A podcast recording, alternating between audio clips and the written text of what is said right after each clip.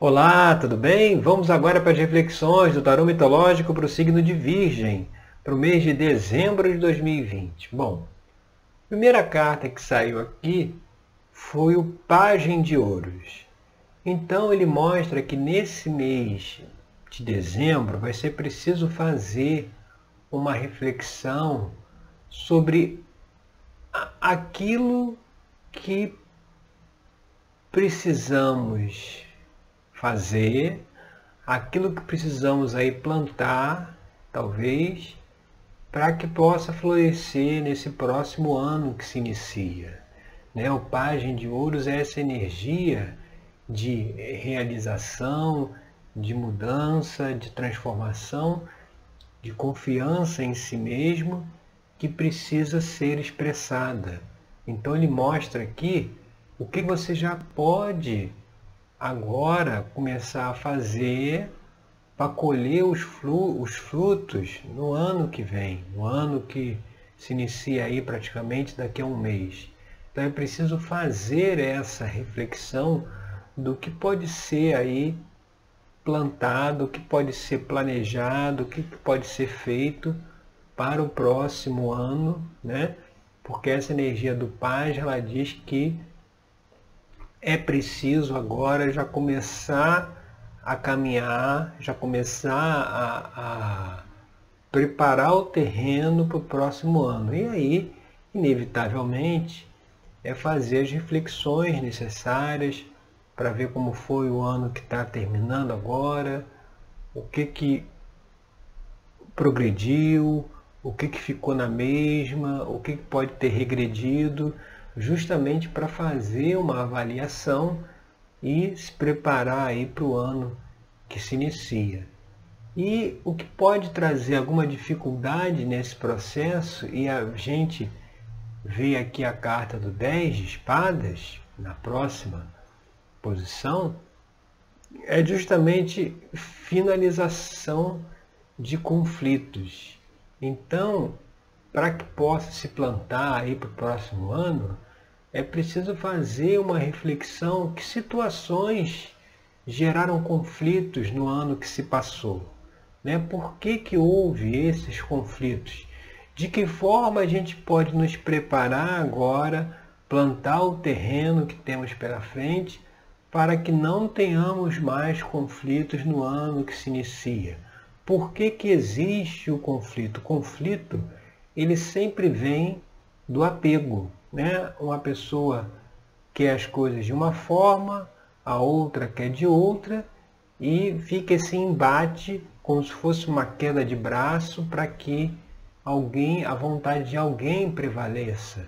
Então é preciso desapegar, é preciso verificar aquilo que você quer, né? verificar aquilo que é aquela coisa assim de as coisas têm que ser desse jeito, é preciso refletir, será que as coisas precisam ser do jeito que nós avaliamos que tem que ser, né? Porque quando a gente se fecha muito num conceito, vai ter o um conflito com quem pensa diferente. Então é preciso fazer essa reflexão, porque muito que poderá, que tem disponibilidade de ser plantado agora para o, mês, para o ano seguinte, vai esbarrar principalmente nessa questão de conseguir resolver os conflitos. E quando a gente vai aqui para a próxima carta, posição aqui, o que está aparente na questão, aí a gente vê outro pajem, só que agora é o pajem de paus. O pajem de paus é, é relacionado a mudanças, a mudanças de formas de pensar, a novas ideias, a novas visões do mundo aqui, é, iluminado pela, pelo fogo, né, pela tocha, traz essa mensagem de talvez aí essa solução dos conflitos esteja justamente em mudar, né, provocar uma mudança na visão de mundo, uma mudança na forma de encarar a realidade. A gente herda essa forma de encarar a realidade dos nossos ancestrais. Não tem aquela coisa que fala assim, tal pai, tal filho. Por que, que falam dessa forma? Porque o filho está puxando, está se espelhando totalmente na energia do pai. Ele, ele como eu, o pai é aquele que ele tem o primeiro contato no mundo, né? O pai e a mãe, então ele, ele puxa características do pai e puxa características da mãe, que não são características dele, né? São características se pegar ele fora do corpo, no plano espiritual, ele não tem a mesma percepção, o mesmo comportamento, a mesma visão de mundo que ele tem quando está encarnado. Porque quando encarnado, ele está dentro desse campo de energia que vem aí talvez de uma ancestralidade.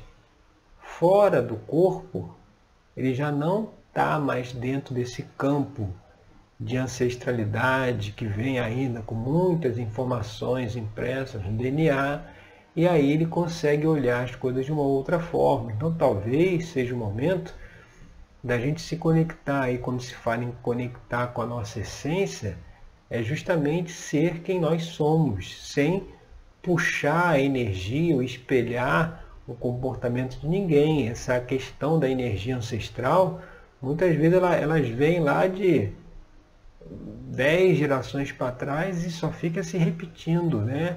O pai tem o mesmo comportamento do filho, que vai ter do neto, bisneto e por ali vai. Então é preciso que está aparente aí na questão é necessidade de refletir se talvez algumas formas de comportamento, de pensamento que possam gerar o conflito lá do 10 de espadas esteja relacionado alguma questão de ancestralidade, de pensar e de agir como os ancestrais também pensavam. E quando a gente vai para a base da questão, aí vem a carta aqui do quatro de paus. Que o quatro de paus, ele, ele, ele traz aqui uma mensagem da gente querer agradar o outro. Né? Muitas vezes, tem até um, uma... É, é até uma brincadeira que se faz, né? Tem pessoas que precisam comprar urgentemente dois livros. Um livro é quando eu digo sim, eu quero dizer sim, e quando eu digo não, é não. Que, que quer dizer isso? Quando a gente procura, né, é aí também, né, aí volta a questão dos conflitos. Quando a gente procura agradar o outro, e isso é algo que nos desagrada, mas para que possa ter harmonia, a gente passa por cima de nós mesmos para não criar confusão, isso é algo que lá na frente cobra, né? vem cobrar. Porque nós não podemos fazer nada que nos violente, nada que nos. Nada, nada que nós fazer nada obrigado, sabe? Fazer nada é, forçado. Então é preciso é, é, deixar de lado essa questão aí de querer agradar o outro. Né? É, é, é, é ter uma conversa, ter uma, uma, uma reflexão né, com o outro. Vamos, vamos ficar aqui nesse, nessa questão aí dos conflitos. Né? É importante ter uma conversa com o outro, ter uma comunicação aberta, né, clara, mostrando o que, que um pensa, o que, que o outro pensa e, em conjunto, chegar a uma solução. Por isso que é preciso lá do página de pausa, novas ideias, novas abordagens, porque os conflitos sempre acontecem por isso, porque um acha uma coisa, o outro acha outra e fica uma guerra para ver qual é a versão da realidade, qual é a, a, a proposta que vai ganhar. Né? E aí, é, é, aquelas pessoas que dizem que parece que estão pisando em ovos, né? porque ela tenta fazer tudo para agradar o outro e não consegue agradar. Muitas vezes não consegue agradar porque falta ainda essa conversa de colocar as cartas na mesa, como se fala, e de chegar a um consenso, né? buscar não importa o que eu quero, nem o que o outro quer, o que importa é que tenha uma solução, tenha uma, um caminho que seja harmônico para os dois. Né? Isso aí é muito importante. E agora a gente indo para as influências do passado, o que, que precisa ser deixado aí de lado, aí vem a carta da Rainha de Espadas. Né? Nada mais, mais lógico vir essa carta da Rainha, porque a Rainha de Espadas é aquela que, que seguia pela mente, seguia pelo intelecto, né? seguia pela razão. Quando a gente fala de deixar para trás essa coisa da, da, da rainha de espadas, pode ter a ver, já que a gente começou a falar aqui também de ancestralidade, pode de repente uma influência do passado aí tem a ver com alguma figura feminina muito muito durona, muito impositiva, muito cheia de regras, muito rígida, sabe? Talvez essa figura a gente esteja puxando aí a energia dessa figura ancestral e agora vem aqui como influências do passado, que é algo que a gente precisa superar. Então faça uma análise aí para ver se nessa ancestralidade não tem nenhuma figura aí, aquela figura feminina mais fechadona, sabe? Aquela matrona, aquela que, que, que manda, que, que, que impõe a ordem, sabe? Dá uma olhada se também a gente não esteja indo no caminho de mandar, de querer dar as ordens, puxando talvez aí uma energia ancestral. Indo agora para a posição seguinte, que é as influências do futuro, a gente vê a carta do rei de paus. Que o rei de paus aqui se a gente viu o Pagem de Paus lá, lá atrás, com as novas ideias, né, os novos caminhos, o rei de paus ele vem concretizar esse caminho. Porque é assim, a, o, o, futuro, por que que, por que, que é, é, as pessoas têm que ter um certo cuidado a utilizar o tarô ou qualquer tipo de oráculo para tentar prever o futuro, para tentar adivinhar o futuro. Isso é complicado por quê? Porque passado e presente e futuro, eles não são fixos. Eles estão em constante mudança. Se você hoje é, reflete e modifica uma crença limitante, você já mudou o passado e já mudou o futuro automaticamente. Se você não tivesse mudado aquela crença, seu futuro ia para cá. Aí você resolveu mudar, o seu futuro já vai para lá. Entende? Então, é por isso que os oráculos, se você pede para ver uma situação futura, para ver uma questão aí mais para frente, ele vai trazer, a, ela vai retratar o que está aí aberto, constelado, partindo do princípio de como você está agora, com as suas crenças, com as suas limitações, com tudo. E aí ele vai dizer, olha, a coisa vai para cá ou para lá, ele vai dar uma orientação. Mas se no dia seguinte da, da, da, da, do, da consulta ao oráculo a pessoa já começa realmente a mudar, realmente a, a, a modificar a sua forma de agir, se for lá uma outra ocasião, né, se for novamente consultar o oráculo, a resposta já vai ter diferente, porque as nossas linhas de futuro elas são fabricadas o tempo todo. Você tem a intenção de fazer uma coisa, já criou uma linha de futuro. Aí você desistiu de fazer aquilo, quer fazer outra, já criou outra linha de futuro. E o tarô, ele vai, o, o, o oráculo, ele vai ver aquela linha de futuro que você está agora.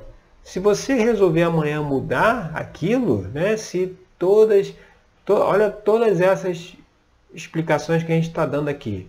Se resolver seguir por esse caminho, chegará aqui como influência do futuro no rei de paus, que é o quê? Que é a possibilidade de concretizar todas aquelas novas ideias, novas reflexões que você fez. Então ela vem aqui como influência do futuro, mas ela só virá se fizer esse trabalho que a gente está conversando aqui com as cinco cartas anteriores, senão não chega aqui o rei de paus e nem as cartas seguintes, que todas elas também mostram posições de futuro. Então é preciso ter um entendimento de que tudo é maleável, não tem nada fixo. não tem nada amarrado. A gente pode mudar a nossa realidade a partir do momento que a gente resolve mudar o nosso presente, mudar o nosso momento atual, e isso aí já vai se refletir lá na frente. E seguindo agora para a próxima carta, que é uma extensão futura aí da carta 1, que era o Pagem de Ouros, a gente vê aqui a carta da morte. Né? Então você vê, se o Pagem de Ouros vem falar de uma nova, de plantar para poder colher no ano de 2021, plantar novas coisas, né? Então a carta da morte ela vem dizer que caso venha se fazer essa plantação, essa proposta que está sendo colocada, isso vai permitir com que velhos hábitos do, do passado sejam é, é, é, eliminados. Né? A morte aqui não é morte física, a morte aqui é a morte do velho, é morte do que não serve mais, é a morte daquilo que não que não é, há necessidade de existir, sabe? Não, não, precisa se comportar de uma certa forma, não precisa mais pensar de uma certa forma. Então aqui a morte seria aí é, é, a eliminação dessa visão de mundo, dessas crenças, fazendo essa reflexão aí lá da rainha de espadas, na ancestralidade, para justamente chegar aí a um novo nível de consciência, um novo estado de consciência. E o que a gente vê agora na carta seguinte, que é o ambiente externo, o ambiente externo, você vê, ele tá, ele vem a carta da temperança, que na jornada aí dos arcanos maiores do tarô, ela, a temperança justamente vem a seguir da carta da morte. É, a carta da morte é a 13, a temperança é a 14. Por que isso? Porque a partir do momento que você fez essa transformação, a partir do momento que você superou esse passado, aí é preciso rebalancear, reequilibrar a energia, né, já dentro de uma nova forma de pensar, de uma nova consciência, para justamente seguir em frente.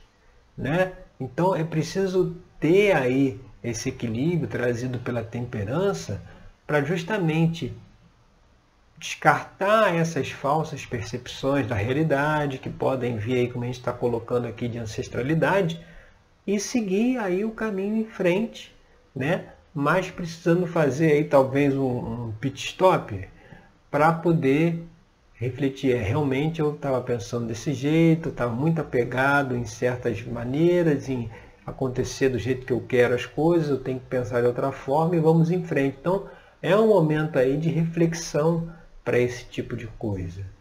E seguindo agora para a próxima carta, que seria as esperanças e temores, a gente vê aqui a carta do Rei de Ouros, né? Olha, essa esperança é a carta do Rei de Ouros, então você vê que no início da abertura a gente tinha o Pajem de Ouros, que é aquele que estava ali plantando. Agora a gente vê aqui o Rei de Ouros, que é o quê? Quem está colhendo.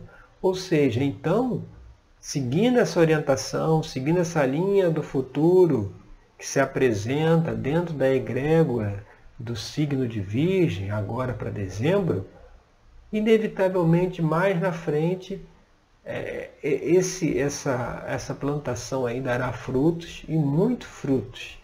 E o, o, a questão aqui que deve ser observada é isso que a gente falou conflitos lá do Dez de Espadas, ancestralidade, é, uma visão muito fixa da realidade e de que forma novas ideias e novas abordagens podem resolver isso. Para concluir aqui a abertura de Virgem, né, a carta que é uma situação futura, a gente vê aqui a carta do Seis de Espadas, que o Seis de Espada traz justamente a mensagem do equilíbrio mental, mas é aquele equilíbrio, sabe quando você vai fazer uma meditação e a mente está pulando para lá e para cá com mil pensamentos? Aqueles pensamentos são as preocupações do dia a dia que a gente, os conflitos que, que a gente não resolveu e aquilo ali fica ainda rodando na mente. Quando chega aqui no Seis de Espadas, ele diz o quê? Que esses conflitos já foram equacionados já foram resolvidos. Então, se você tenta fazer uma meditação aqui, A mente já está mais livre, já está mais silenciosa. Então mostrando que talvez aí muitas preocupações que se tenha no dia a dia é, seja por causa da falta dessa reflexão, de tudo isso que a gente conversou aqui nessa abertura. Né? Você pode até assistir o vídeo novamente, porque é, tendo essa mudança vai vir aí um tempo, né, nessa situação futura aqui da carta 10, de um equilíbrio mental em que a mente não vai ficar mais só pensando em conflitos no cotidiano e vai abrir aí para outras concepções, outras formas de pensar muito mais equilibradas e muito mais harmônicas, tá certo? Então essas são as reflexões para o signo de Virgem. Eu agradeço aí pela sua companhia e até o nosso próximo encontro. Até lá!